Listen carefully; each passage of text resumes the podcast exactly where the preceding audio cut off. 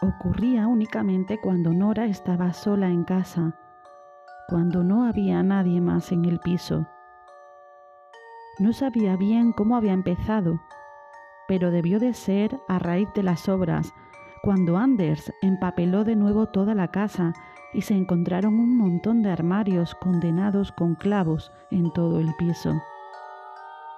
No fue, por tanto, inmediatamente después de la mudanza, sino poco a poco. Y las primeras veces casi no pensaba en ello. Todas las casas tienen sus propios ruidos. ¿Qué tal estáis, mis pequeños seres de este bosque? Yo soy Olga y estás entrando en la Torre de Marfil, el espacio infantil y juvenil del Bosque de los Aullidos. Venga, que hay montones de libros esperando a ser descubiertos por los más pequeños y no se lo pueden perder. Te ayudamos a descubrirlos.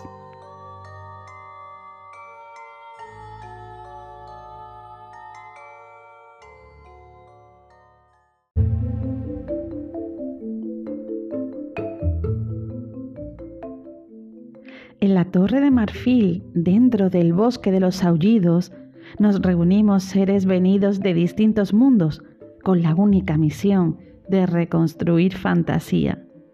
Si has llegado hasta aquí, es que aún hay esperanzas y juntos, protegidos por el Aurin, podremos emprender la gran búsqueda.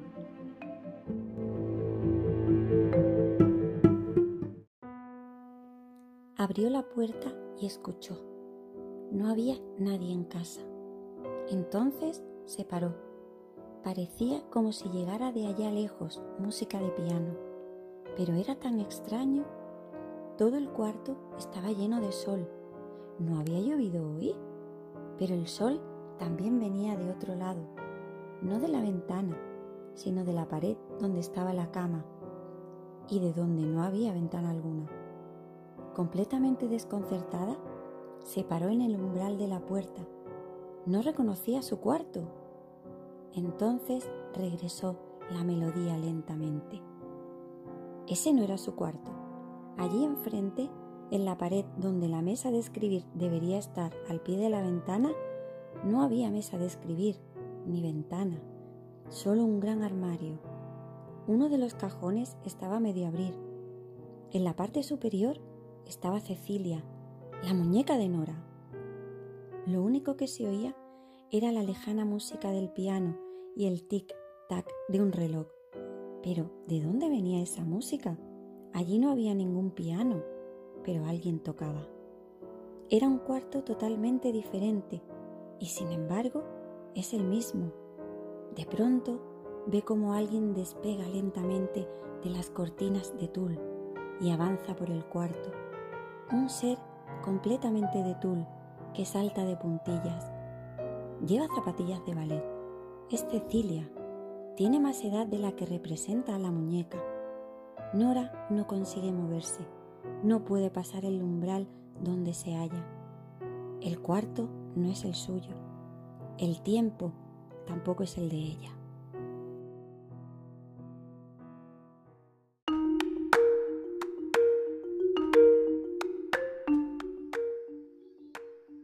Nora ha perdido a sus padres en un accidente de tráfico y vive con sus tíos y con un primo.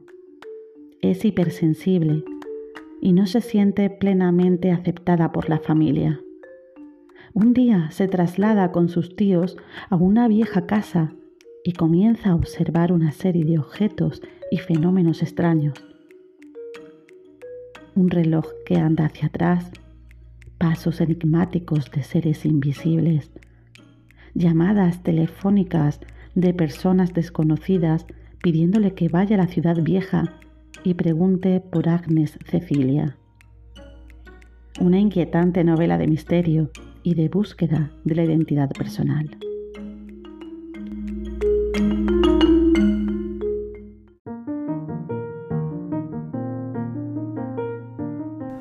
María Gripe nació en Vaxholm, Suecia, en 1923. Cuando era niña siempre soñó con ser capitán de un barco de vela y navegar por el mundo. Tenía 12 años cuando decidió escribir su propia novela, aunque nunca pudo terminarla. Se licenció en Filosofía e Historia de las Religiones. A lo largo de su vida estuvo bien rodeada de arte, un padre escritor y un marido pintor e ilustrador. Fue este último el que más la animó a que pusiera por escrito las historias que contaba a su hija. Su hija tenía una casa de muñecas habitada de animales y seres fantásticos con los que jugaban y hacían teatro.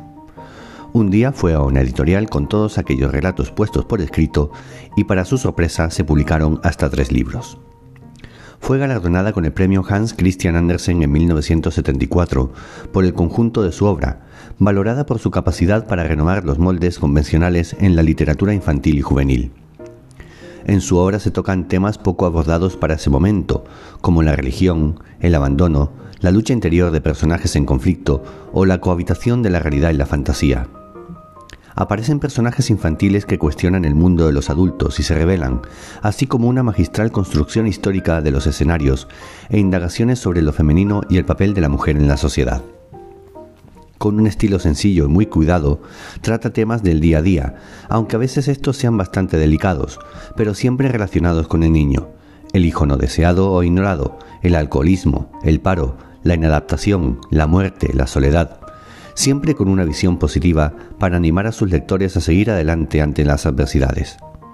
En sus obras dedicadas al mundo juvenil, María Gripe se centra en el desarrollo de la personalidad, en las dudas y desorientaciones que vive aquel que ha dejado de ser un niño, pero aún no ha alcanzado la edad adulta, en esa etapa de transición tormentosa que es la adolescencia. Trata temas de importancia clave para la formación del ser humano, la muerte, el divorcio de los padres, la amistad, las relaciones entre padres e hijos, aunque son libros que demandan ya una lectura más madura y profunda, a la vez que introduce temas nuevos y acordes con los intereses y preocupaciones de sus lectores. Los cambios en la adolescencia, la búsqueda del yo, la formación de la personalidad de propia, la libertad de decidir y el proceso de convertirse en aquel que se quiere ser. En Agnes Cecilia revela los sentimientos de pertenencia y desarraigo y toca temas tan relevantes como la familia, la adopción y las mentiras piadosas que ocultan verdades incómodas. María Gripe falleció a los 83 años en el año 2007. Actualmente solo encontramos editados en España cuatro títulos, Los hijos del vidriero, La hija del espantapájaros y Los escarabajos vuelan al atardecer en la editorial SM y Elvis Carlon en la Santillana Educación. Nuestra edición, Agnes Cecilia, es de 1985 y ha sido editada por Gran Angular, la sección de literatura juvenil perteneciente al grupo editorial SM. Es un libro editado en rústica de 267 páginas que a día de hoy solo se puede encontrar en el mercado de segunda mano.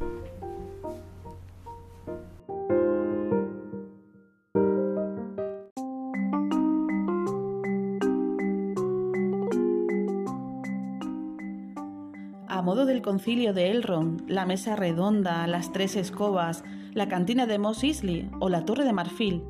En el salón de las historias dormidas nos reunimos para hablar sobre el libro que os traemos hoy.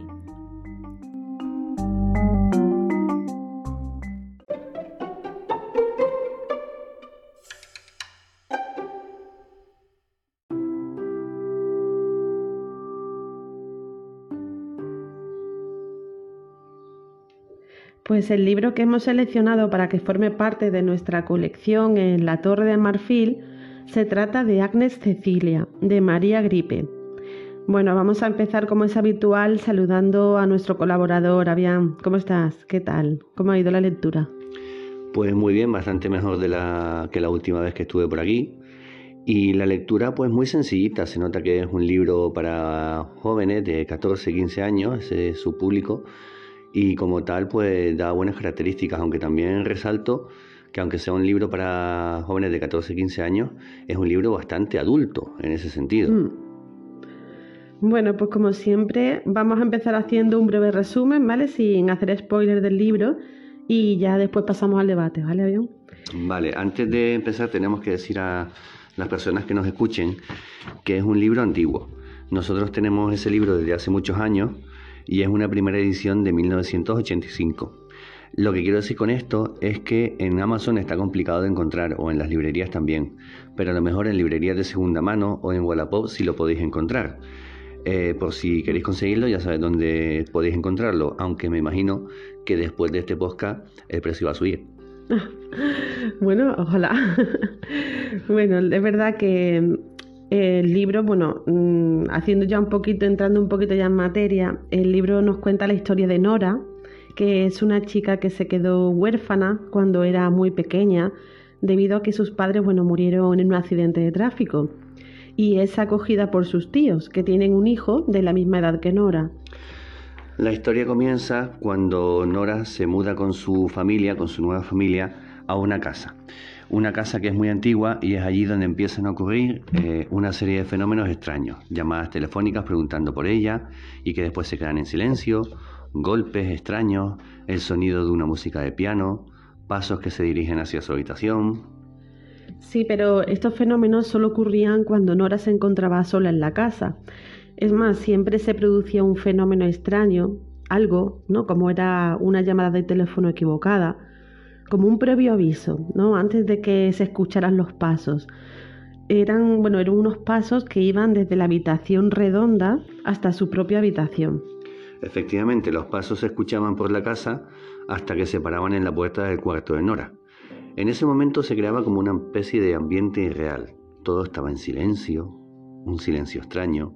Dejaban de escucharse otros ruidos, como el canto de los pájaros o el ruido de la calle. Sí, y en ese silencio Nora sentía como había alguien detrás de su puerta, que también estaba en silencio, como observándola y a la espera. Mm, los dos, las dos estaban de la misma manera, ¿no? Observando un poquito ahí en silencio, ¿no? Se producía en esos momentos como un pacto Sabía que debía permanecer en silencio hasta que, ese, hasta que ese visitante invisible desapareciera. Nora sentía como si fuera la visita de alguien que no pertenecía a su época, pero que en esos instantes el velo que los separaba se disolvía y podían entrar en contacto. El caso es que Nora, al entrar en la casa donde iban a vivir, se encuentra con un armario antiguo en una de las habitaciones y dentro de ese armario va a encontrar un pequeño frasquito de perfume que aún huele, una fotografía amarillenta con dos jóvenes y una niña en la que ponía Agnes y Hedwig, 1907. También va a encontrar un collar de perro con el nombre de Ero, un reloj roto y unas zapatillas de ballet. Toda la historia bueno, se precipita cuando Nora recibe una llamada de teléfono de una desconocida que le dice que vaya a la ciudad vieja de Estocolmo a una dirección en concreto, ¿no? que resulta ser una tienda de antigüedades y restauración de muñecos antiguos, y que pregunte por Agnes Cecilia. Tras mucho pensar qué hacer, si ir o no ir allí, pues deciden ella y su primo, que bueno, eh, que sabe todo lo que estaba pasando, ¿no? Pues deciden ir a la tienda y preguntar por Agnes Cecilia y a ver qué pasaba. Efectivamente. El caso es que llegan a la tienda y al preguntar por Agnes Cecilia, lo que reciben es un paquete muy bien embalado. Nora, desconcertada, decide que cuando llegue a su casa y estuviera sola, va a abrir el paquete. Sentía que lo tenía que, abrir estando ella sola.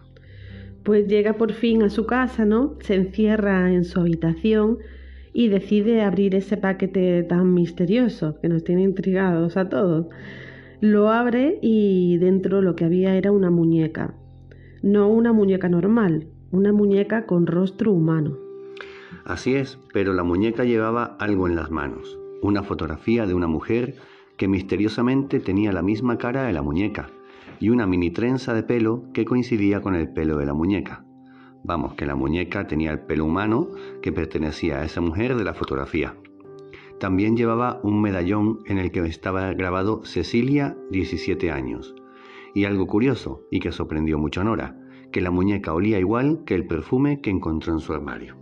Eso es, y a partir de aquí, bueno, Nora inicia una investigación acerca de quiénes podrían ser las personas que salían en esa fotografía, quién era esa muñeca, quién le llamó por teléfono para recogerla y descubrir, bueno, todo ese misterio, ¿no? De los pasos que se escuchaban, que se escuchaba acercarse, ¿no? A su habitación.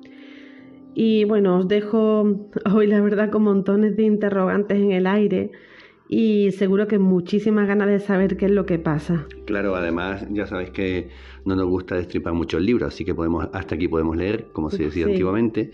Y lo importante es dar a conocer este libro como de misterio, ¿no? Hmm. Bueno, eh, lo importante es eso, como tú dices, ¿no? Dar a conocer este libro. Si os entran ganas, pues ya sabéis que, bueno, especialmente podéis comprarlo en Wallapop de segunda mano, porque sí creo que está complicado. Es un libro ya antiguo. Y bueno, para finalizar vamos a dar unas pequeñas impresiones, ¿no? Para rematar un poquito esto, la historia es que no podemos contar mucho más, como siempre decimos, un libro que tampoco es muy grande, es cortito y como sigamos hablando pues vamos levantando cosas y entonces bueno, no. Sí, pero bueno, pese a todo vamos a ver algunas impresiones, por ejemplo. Eh, siempre me gusta ver a mí si el libro está bien redactado, si usa un lenguaje adecuado o no adecuado. ¿no? Y bajo mi punto de vista, eh, María Gripe redacta bastante bien. Es decir, es un lenguaje muy cercano, pero al mismo tiempo es un lenguaje muy bien utilizado. Los capítulos suelen ser cortos, aunque a medida que vamos avanzando en el libro, vamos viendo cómo esos capítulos van aumentando en número de páginas. ¿Por qué será? ¿Por qué será? Lo diremos después. Y eh, por último, hay una cosa que no me ha gustado en la forma de la redacción, y es que a veces me parecía un capítulo de Los Simpsons, y me explico. Oh. Empezaba el capítulo hablando una cosa el capítulo de repente derivaba sin ningún tipo de sentido hacia otra cosa distinta y acababa en la misma historia que había empezado. O sea, eh, me perdía un poquito en la. Me perdía un poquito en ese movimiento extraño de intentar explicarme algo de lo que estaba pasando por medio de un viaje al pasado o un viaje al futuro. No me convenció. Esa historia no me convenció mucho. ¿Y a algo que no te convenciera del libro? Bueno, eso lo digo ya después un poquillo, ¿no? Es lo que menos me ha gustado. Vale, yo. en eh, general a mí sí me ha gustado mucho porque, bueno, creo que actualmente la literatura infantil que se hace, bueno, pues deja un poquito, por lo menos bajo mi, punto de vista, deja un poquito que desear, salvo algún libro, ¿no? Que sí que es verdad que, que es bueno pero eran los libros que se leían antiguamente pues niños de 13 años, 14, ¿no? Y veo una historia bastante interesante, bastante llamativa, con toques de misterio a la gente que le gusta el misterio, que es mi caso, pues, pues la verdad que te engancha de jovencita. Es lo que he dicho un poco antes, es una historia infantil, juvenil, más juvenil que infantil, pero bastante adulta. Parece que las cosas que se leían, que se escribían antes, eran como para niños que estuvieran un poquito más maduros. Hmm. A lo mejor ah, seguramente hay algún libro que hoy en día también tenga este nivel, pero lo que hemos ojeado un poquillo como que son más infantiles todavía. Sí, es que además habla, lo escribe de una forma como pues casi como dirigiéndose a un adulto, ¿no? Exacto. Son diálogos muy normales, con una, crea un ambiente muy especial también el libro, cuando el tema de los pasos y el contacto con la otra persona, ¿no? De, otro tiempo. Entonces, no sé, muy redondo en ese aspecto y no parece que estés hablando a un público tonto. Es que la gente joven no son tontas. Efectivamente. Ese, por ahí, por ahí va, iba la crítica. Bueno, a mí lo que no me gustó de estos libros fueron, aunque hay otra cosa más que, diré después en el, en el, juego, porque viene mejor decirlo ahí, hay dos cosas que no me convencieron de este libro, que es el abuso del Deus es máquina. O sea, las cosas empiezan a pasar, eh, se queda estancado y vuelve a pasar otra cosa que vuelve a hacer, hacer funcionar la acción. Por ejemplo, el libro de los cuentos rusos. Ah, sí. el jarrón azul. O sea, esta, la historia estancada y de repente pasa lo del jarrón azul la madre de mi abuela que lo sabe todo, eh, la, cita del médico. Sí, la historia se queda como estancada y tiene que necesitar de estos factores externos para que hacerlo funcionar. Bueno, pero por ejemplo el libro, lo del libro de los cuentos rusos, son pequeñas cosas que te va indicando lo que. Pero, ¿por qué pasa? y de repente se corta. Claro, bueno, pero tampoco va más allá. Bueno, eh, ya explicaremos lo del libro de los cuentos rusos o no, ya veremos. Y después hay otra cosa que tampoco me ha gustado y es la poca explicación al final del libro o la explicación poca convincente según qué cosas. Por ejemplo, la actitud del perro. Cuando nos cuentan de por qué el perro se comporta así, digo, ¿de verdad? María Gripe, ¿de verdad el perro se comporta así por eso? ¿Vale? Lo de los mundos paralelos, de repente ahí se quedan un... ¿Qué ha pasado? Es decir, hay cosas que me han parecido que necesitaban de una mayor explicación, más que, o, por lo menos la explicación no ha sido tan convincente como me la, me la por ejemplo, lo del perro es una excusa, ¿no? Es una, es una excusa de, del, mm, del contacto. Los perros, como siempre se ha dicho, tienen un tercer, otro sentido, ¿no? Otra capacidad de, de, ver y de, y de sentir cosas, ¿no? Y una forma que ha tenido María Gripe, ¿no? De acercarse a la otra casa donde vivió el otro personaje. Ese es el sentido que te quiere dar, pero es que después, cuando dice, no, el perro se escapaba por esto, dices tú. Ya. Bueno, ya lo descubrirán nuestros lectores cuando, cuando lean el libro.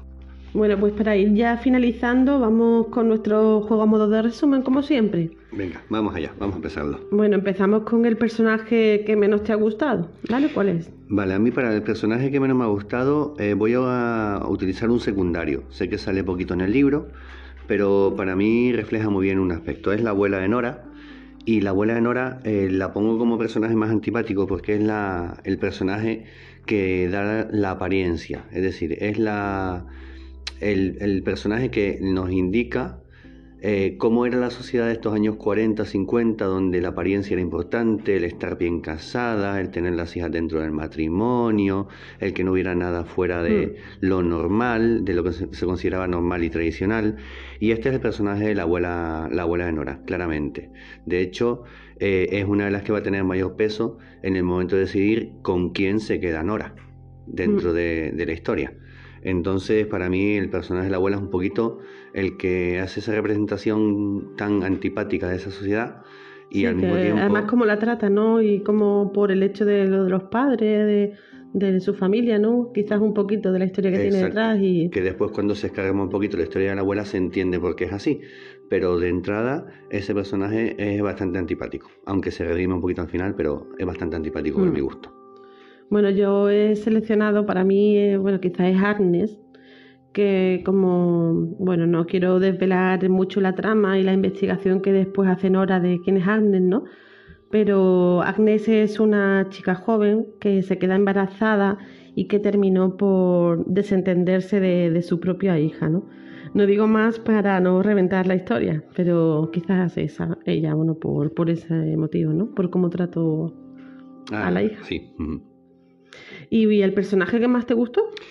No es que sea el personaje que más me gustó porque realmente no hay ninguno que destaque en todo el libro, pero me voy a quedar con Lena, la amiga de Nora. Eh, es un poco el personaje más entrañable de la historia, también sale poquito, yo en este libro me he ido a lo secundario realmente. Eh, sale muy poquito, lo que pasa que es el típico joven sano de la generación, ¿vale? Que está con sus problemas, con sus historias, el típico joven normal que tiene sus problemas de joven normal y es un poquito, está muy sí, porque Nora tiene una historia más especial. Exactamente, entraremos ahora en la historia de Nora. Pero Lena es un personaje como más tranquilo, más normal, con sus preocupaciones de adolescente de 15, 16 años y ya está. Que si le queda bien la ropa, que si tiene que perder peso, que si no tiene que perder peso, que si le gusta un chico, si le gusta otro chico. Entonces, está muy bien conseguido también este personaje de Lena. Mm.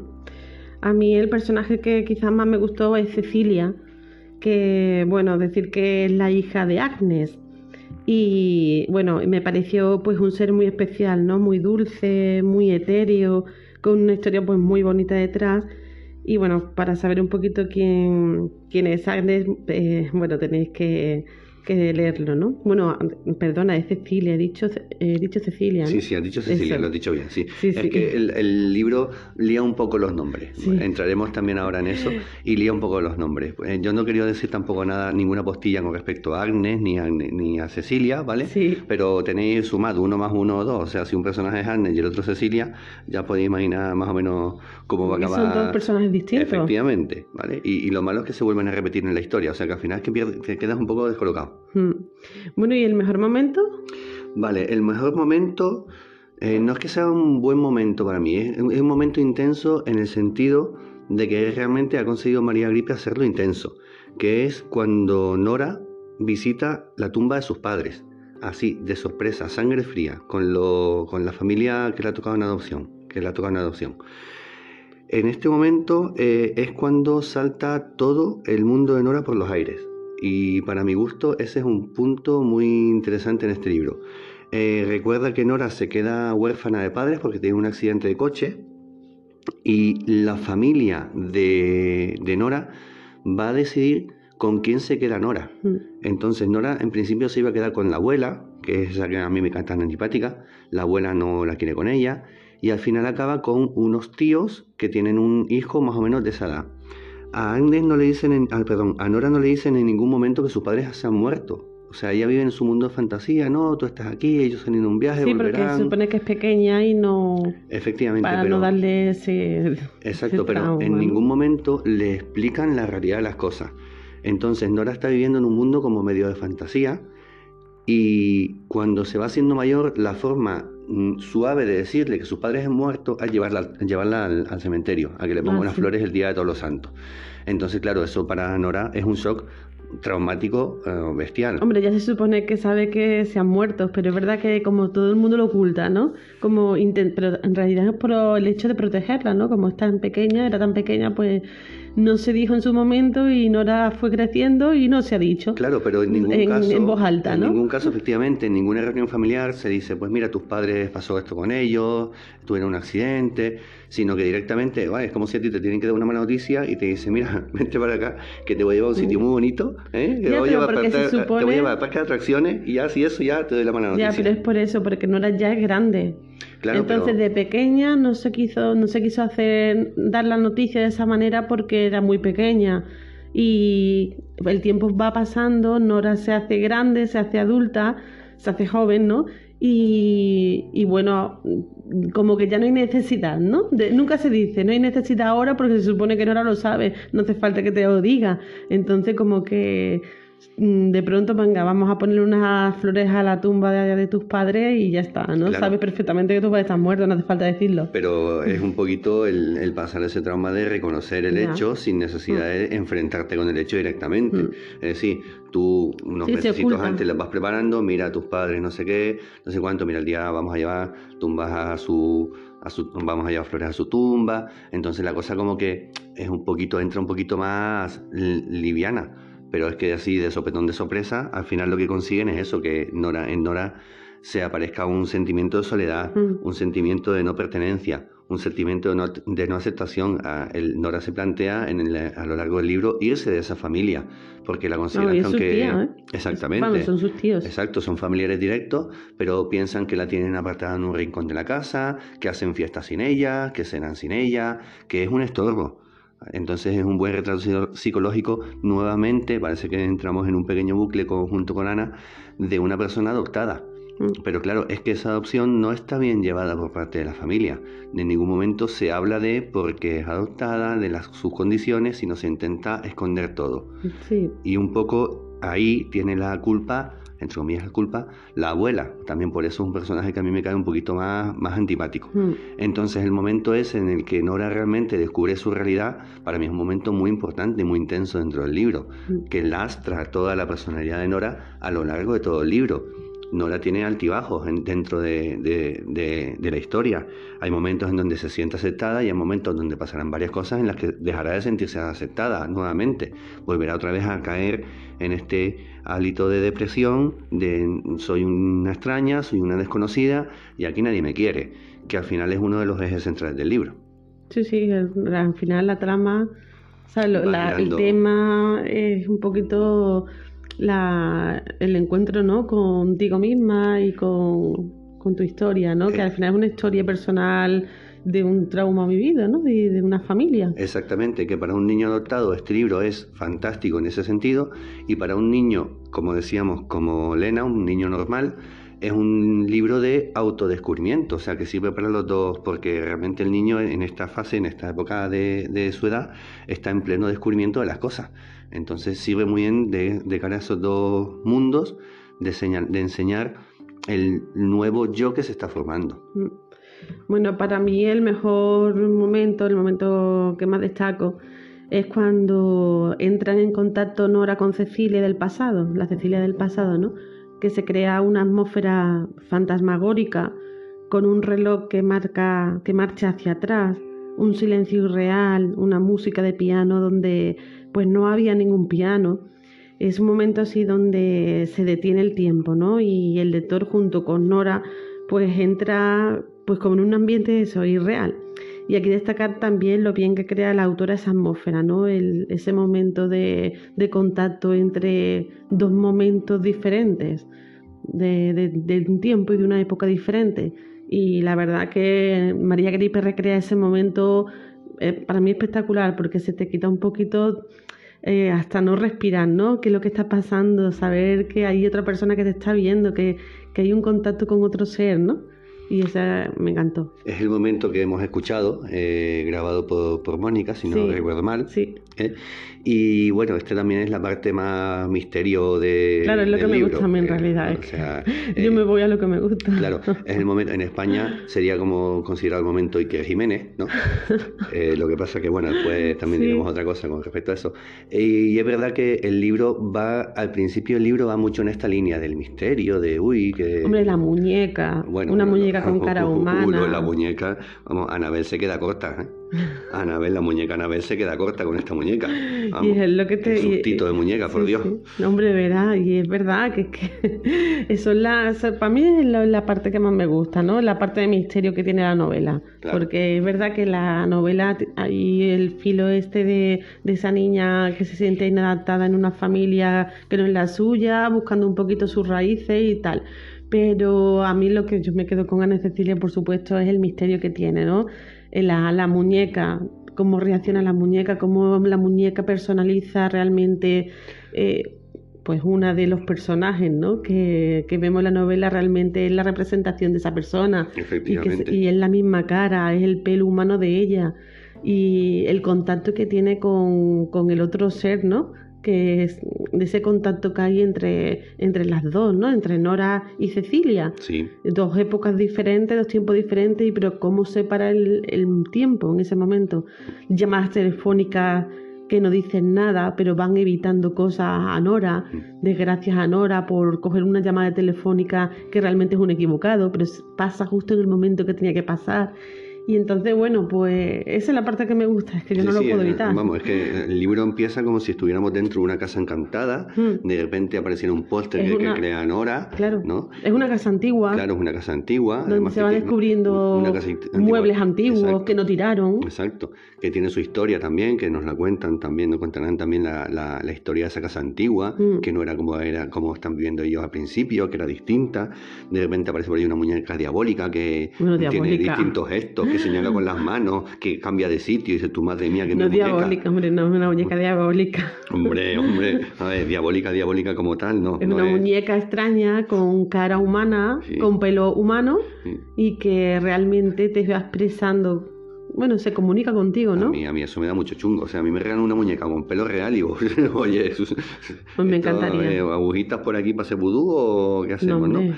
Y después, bueno, la historia de, que hemos dicho siempre del perro, ¿no? El perro también que tiene un comportamiento súper extraño en la casa, que no quiere entrar en según habitaciones, que sale huyendo, que para arriba y Hombre, para en primer lugar al perro le ponen un collar que no pertenece a él que no pertenece a su que pertenece a otro perro mm. de otra época y cambia la persona que se llama Hero o Hero o lo que no sé cada uno que lo diga como quiera yo digo Hero y, y claro pues es otra, otra forma también de conectarlo con el otro mundo, ¿no? También al propio perro. Exactamente, los perros que se supone que tienen una percepción del más allá, pues encima le traes al más acá con el collarcito del perro antiguo.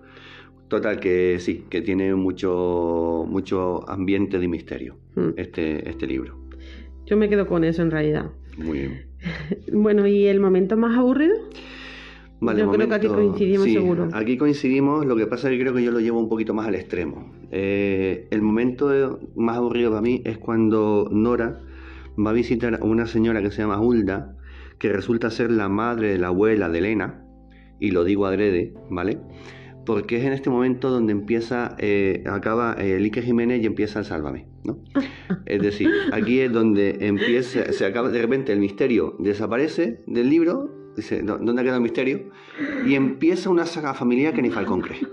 O sea, eso los ricos también lloran, o, o, o, yo qué sé. Ahí empieza a aparecer, o bueno, vamos a ver. ni Juego de Tronos, ¿no? ni Juego de Tronos, bueno, vamos a ver. familiar. O, o, por Gabriel García Márquez, Cien años de soledad, o algo de esto, ¿no? O el coronel tiene que Esas sagas familiares ahí profundas, intensas, donde. Hombre, es muy exagerado, pero. María Gripe, todos los personajes se llaman igual. Es que tú también escúchame, que no broma, que tuve que coger un lápiz eh, y un papel y empezar a hacerme la saga familiar porque no me enteraba. El árbol genealógico. Exactamente. Es que no me enteraba. Fue mi momento de un Pero es que lo malo es que, eso fue de, la mitad hacia abajo. De la mitad al final del libro, el libro empezó a decaer.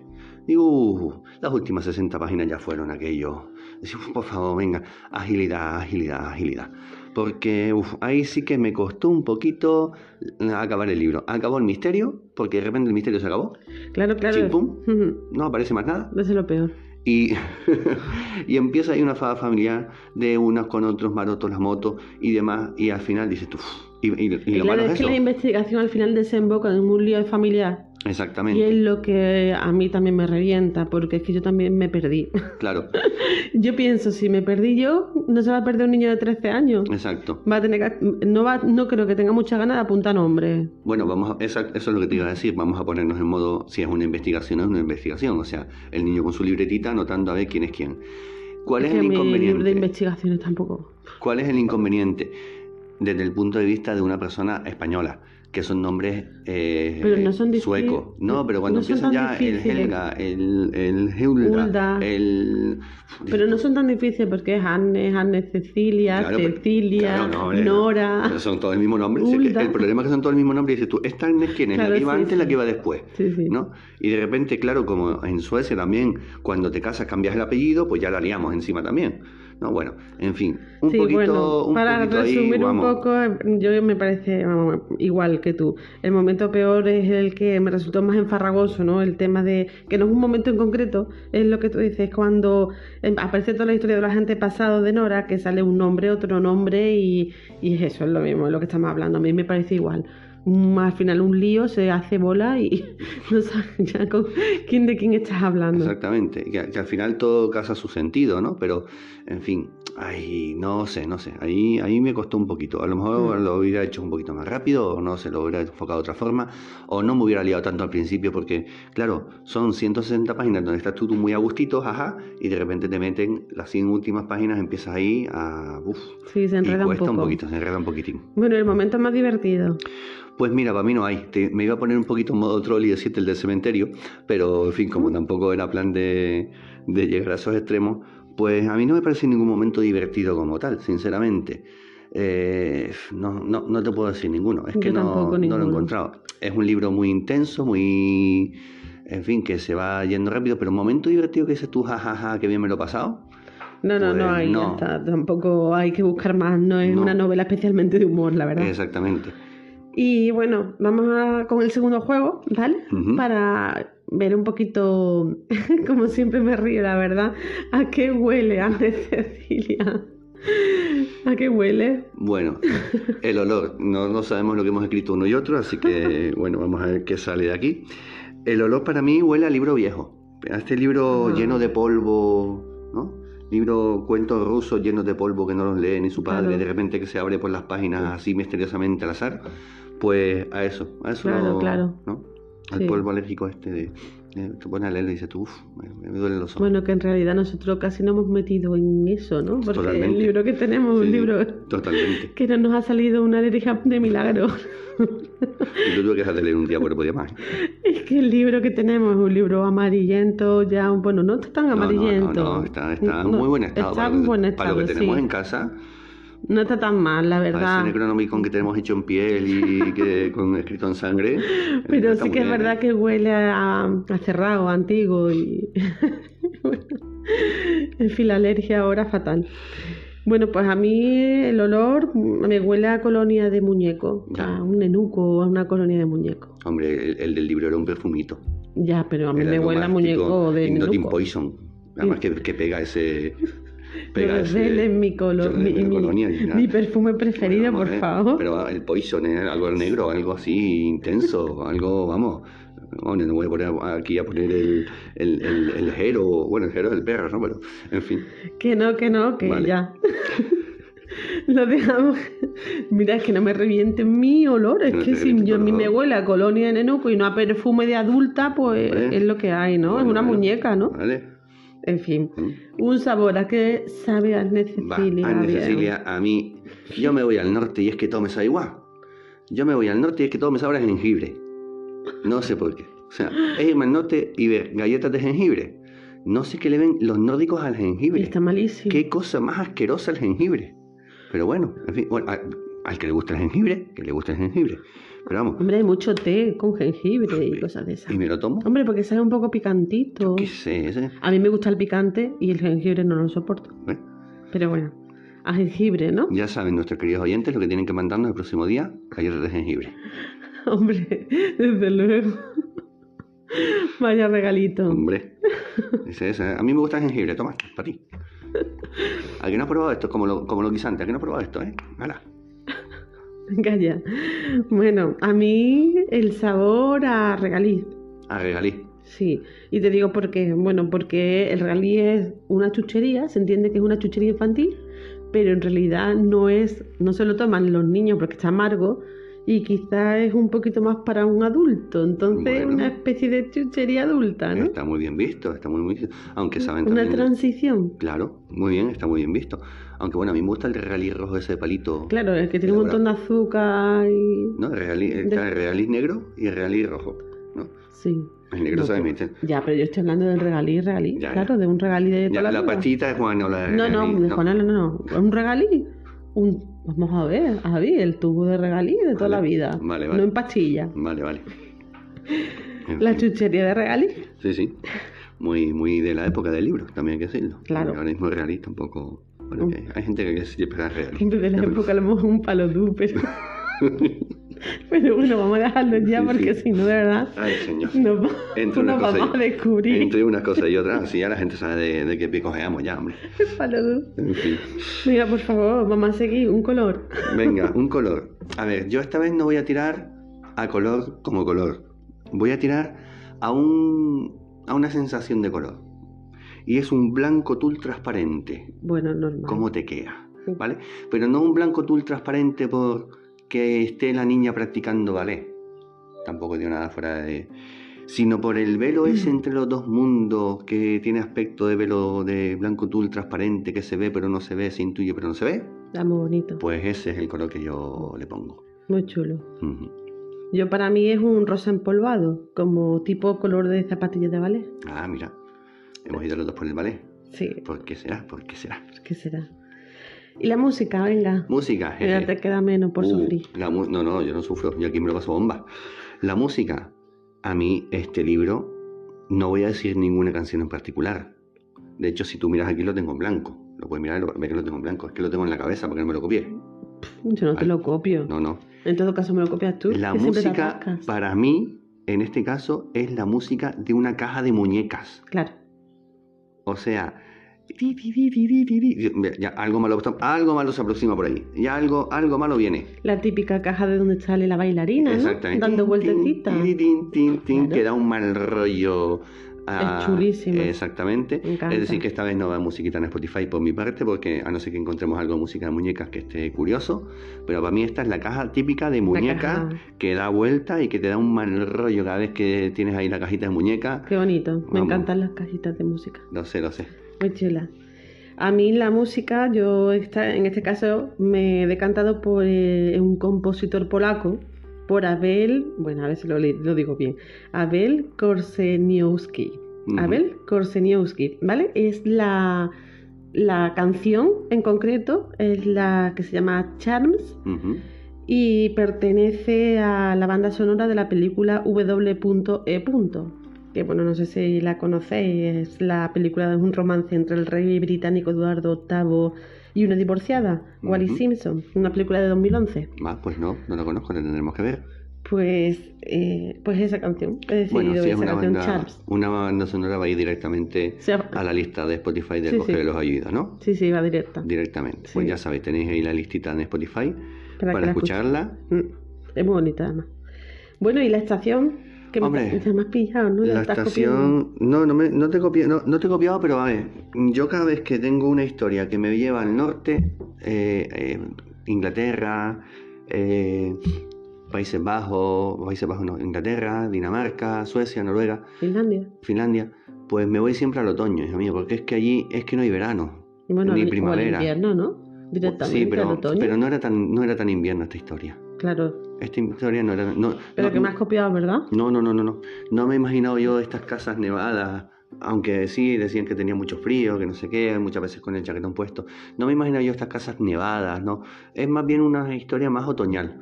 Y después ya la historia de por sí también es bastante grisicita en ese sentido. Mm. Entonces sí, yo me he ido un poquito más al otoño. Primavera, aunque sean chicos jóvenes que van a dar el paso, no, no, no, no, no lo he visto. Yo veo otoño también. Yo veo otoño por la investigación que me huele a otoño, por el lugar, ¿no? También donde se desarrolla. Claro por el misterio en sí, la historia que cuenta, la veo también otoñal. Sí. Y mira que allí suelen ser bonitos los veranos, porque son tan efímeros que la gente se vuelve loca con el verano. Sí, y bueno, y claro, y el otoño que decimos, el otoño allí será un otoño ya crudo, entrando ya al invierno. Nosotros en otoño estamos en manga corta casi. Y... De hecho, allí en el libro sí hay que reconocer que pasa por todas las estaciones, porque incluso Nora, en un momento de los que se sienta aceptada en la familia, es cuando tiene que trasplantar unas flores, porque ya la van a poner en unas plantas para que crezcan para de cara al verano, que es el momento mm. Mm, guay de Nora. Dice, qué guay, ahora sí soy miembro de la familia, hasta que pase algo que ya no vuelva a ser miembro de la familia, ¿me creéis? Pero es decir, que el libro pasa por todas las estaciones del año. Mm. Pero para nosotros, bueno, para mí, desde el punto de vista de, escritura, es otoño. Es que es un libro nórdico y es otoño. Es que se siente. Es que no, no puede ser. Bueno, Avi, pues lo dejamos ahí, ¿vale? Ya. Bueno, ahora nos despedimos. Ahora nos despedimos.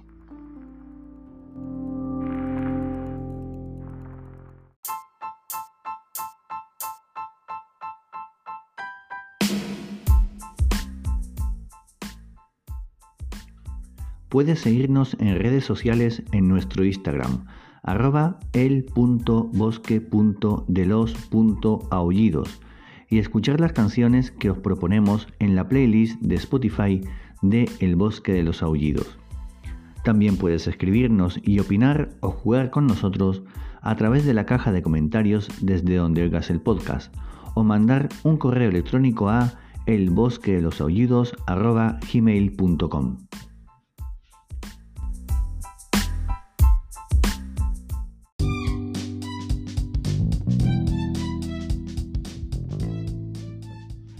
Acabamos el programa dando las gracias a nuestro colaborador Avian Estevez, que le tendremos en el próximo debate, ¿no? Efectivamente, esperamos esté por aquí, que todos estemos bien y que podamos participar.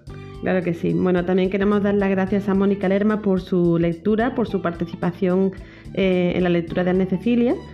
Y nada, pues lo dicho, yo soy Olga y nos vemos en el próximo programa. Que tengáis buenas lecturas.